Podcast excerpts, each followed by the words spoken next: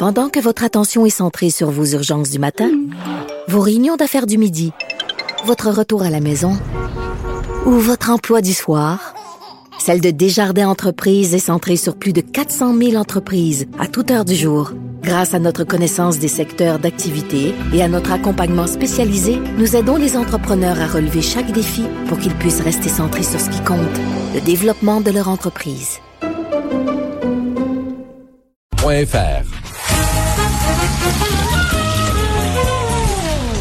Ben non, il n'y a pas de quiz. Mais Jean-François vous donne quand même les réponses à vos questions. Cube Radio. Un été pas comme les autres. alright, c'est déjà La route sera sans faille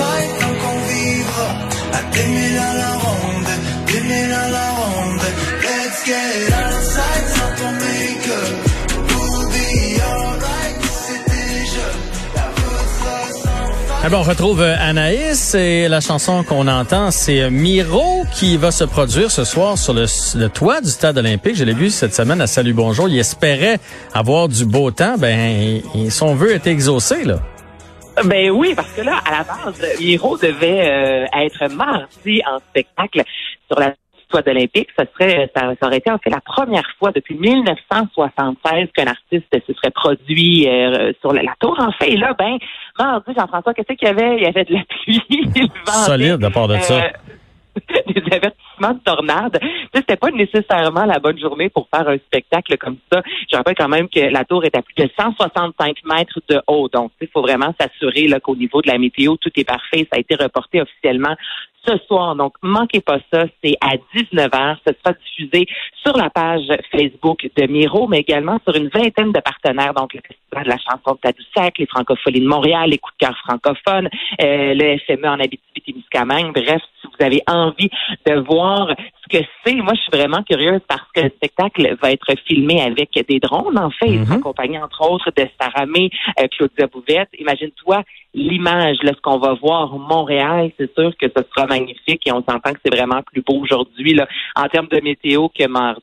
C'est une brillante idée. Vraiment, là, audacieux d'aller sur la, le, le, le stade. Moi, j'aurais la chienne, mais, mais ça va être, euh, c'est c'est vraiment un, un beau coup de pub. C'est rassembleur. Ça, ça va être beau.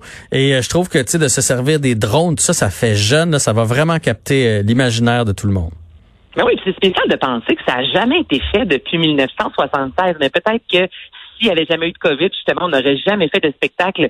Là, on s'entend dans les dernières années avec quelques spectacles captés qu'on diffusait sur le web, mais en général, c'était vraiment dans les salles là, que les artistes étaient. Mais ça me surprend quand même. Quand je lisais ça, je me disais, ah ouais, ça n'a jamais, jamais Mm. eu lieu. Je trouve ça spécial que personne n'y ait pensé avant lui. Ben, en tout cas, euh, on va on va regarder ça, puis on s'en reparlera demain. C'est un artiste Euh, que oui. j'aime beaucoup aussi, qui fait de la, de la très bonne musique. Euh, avec. Puis tu sais qu'il y a des, des visées, là. Son rêve le plus fou, ça serait de le faire sur le rocher percé, sur le top du rocher percé. Et imagine-toi, moi j'ai l'image quand il y a eu le spectacle de la, euh, la fête nationale cette année à Trois-Rivières et là on voyait l'estuaire, je veux dire, c'était magnifique l'amphithéâtre Cogeco, c'était vraiment beau capté avec les drones. Là si on peut commencer à faire ça, au Québec on a vraiment des beaux là, si je peux me permettre l'expression, Mhm. tu me parles du rocher percé, là on est au stade olympique euh, du côté de Montréal, mais à Tremblant il y aurait quelque chose à faire. On- autant qu'il y a plein de spectacles sur l'eau. On a vu ça cet été, notamment avec Angèle Dubois et la Pieta. Pourquoi ne pas aussi euh, se promener dans les sommets un peu plus hauts, je vous dirais, au Québec? Et moi, je Rocher Percé, écoute, j'embarque, là, c'est sûr que ce serait magnifique. Là. En tout cas, ça va être à suivre. J'imagine que puis bravo à tous ceux qui réussissent à se à se réinventer comme ça. Parlons d'Isabelle Racicot qui va animer un documentaire sur le racisme.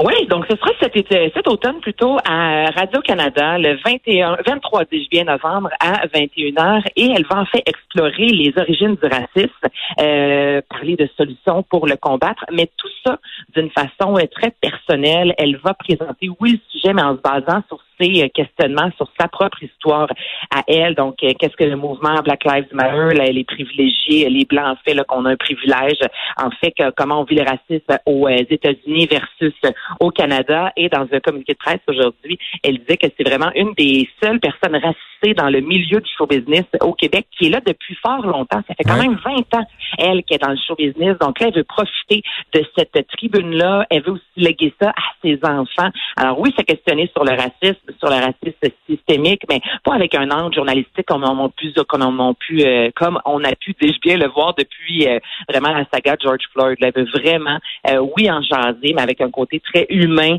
et nous parler de elle, comment elle a vécu ça au Québec depuis les 20 dernières années. Belle idée, puis je suis certain qu'elle va être excellente là-dedans.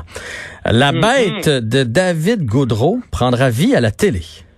Ben oui, hier, il était de passage à Succès Salé et là, il a annoncé euh, qu'en fait, c'est une trilogie parue entre 2015 et 2017. On a eu droit à La bête à sa mère, La bête et sa cage et Abattre la bête. On est dans l'humour noir. On suit un, personnage qui a des problèmes psychologiques, qui a une certaine violence, mais qui devient attachant à la fois. Ces trois livres-là, en fait, ont vraiment connu un super de beau euh, succès. Alors là, c'est officiel, ce sera on ne sait quand, on ne sait où. Là, on est, on est fort là-dessus hein, depuis, je dirais, la dernière année. On sait qu'il y a des projets qui s'en viennent, mais de là à parler de, de la plage horaire, là, c'est un peu plus mais quand même, il a dit que c'est un de ses amis, le réalisateur Simon Sauvé, qui va piloter euh, le projet. Et l'annonce a été faite hier. Et là, évidemment, partout sur les médias sociaux, tous ceux et celles qui ont lu la trilogie étaient très heureux de voir ces euh, livres-là en fait portés euh, à l'écran.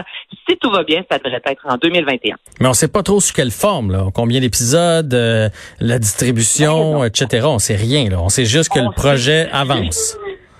Exactement. Donc, il a dévoilé ça hier à Sucré Salé. Et même dans l'entrevue, tu vois, où est-ce qu'il disait, ah, je sais pas si je devrais le dire ou non. Bon, ben, gars, allons-y, là, je, vous donne la primeur. Donc, je pense que c'est pas trop prévu nécessairement, là, que ça sorte comme ça. Alors, non, on n'a pas vraiment de détails mis à part qu'on sait que ça sera porté euh, à l'écran éventuellement. OK, parfait. Et on a trouvé notre Geppetto. Geppetto. On sait que dans les euh, dernières années, Disney a revisité plusieurs œuvres euh, à la base d'animation pour transposer ça en live action, donc euh, en fait en prise de vue réelle. on attend la petite sirène, Cruella, Peter Pan. On sait qu'il y a Mulan qui va sortir directement mhm. sur les plateformes de streaming et le Pinocchio. Depuis un certain temps, ça fait deux, trois ans qu'on parle de ce projet-là. En 2018, on avait parlé d'un futur réalisateur. Finalement, tout ça était tombé à l'eau. Et là, on sait qu'officiellement, ce sera Robert Zemeckis qui va réaliser le prochain Pinocchio. Pour te donner une idée, ce réalisateur-là a fait les trois retours vers le futur, oh. pour l'Express, Forrest Gump, Seul au monde. Et là, dans les trois derniers films que je viens de te nommer, il y a un dénominateur commun et c'est Tom Hanks. Ben Donc, ce serait sans doute Tom Hanks qui interpréterait euh, Geppetto, qui est en fait le, menuisier qui va sculpter Pinocchio pour en faire un bonhomme de bois qui veut devenir finalement un humain qui mâle avec son nez qui allonge. On connaît tous l'histoire de Pinocchio, mais moi, un Tom Hanks à l'écran, en Geppetto, encore là, j'embarque. Ben, Tom Hanks, dans à peu près n'importe quoi qu'il a fait, ah, on embarque. Oui, c'est vrai, c'est vrai. Ouais, tu as raison. C'est vraiment un de mes acteurs euh, favoris. Et tu sais, il, a déjà collaboré à maintes reprises avec... Euh, en fait, lorsque fait Forrest Gump, il a remporté le film, a remporté six Oscars, dont meilleur réalisateur, meilleur acteur. Donc, c'est vraiment un duo euh, qui réussit là, super bien à travailler ensemble. Donc, porté à l'écran euh, Pinocchio, je pense que ça pourrait être vraiment très bon. Mais là, encore là, c'est une rumeur un peu. Euh, on, on, attend des nouvelles. Oh, parfait. On n'a pas trouvé Pinocchio non plus encore. là. Non, c'est pas c'est qui Pinocchio. Ça te tente-tu? Ah ben, mais je suis pas un très grand menteur. Ça prendrait un bon menteur. Euh, Justin Trudeau, tu es capable d'être comédien, tu penses? c'est terrible.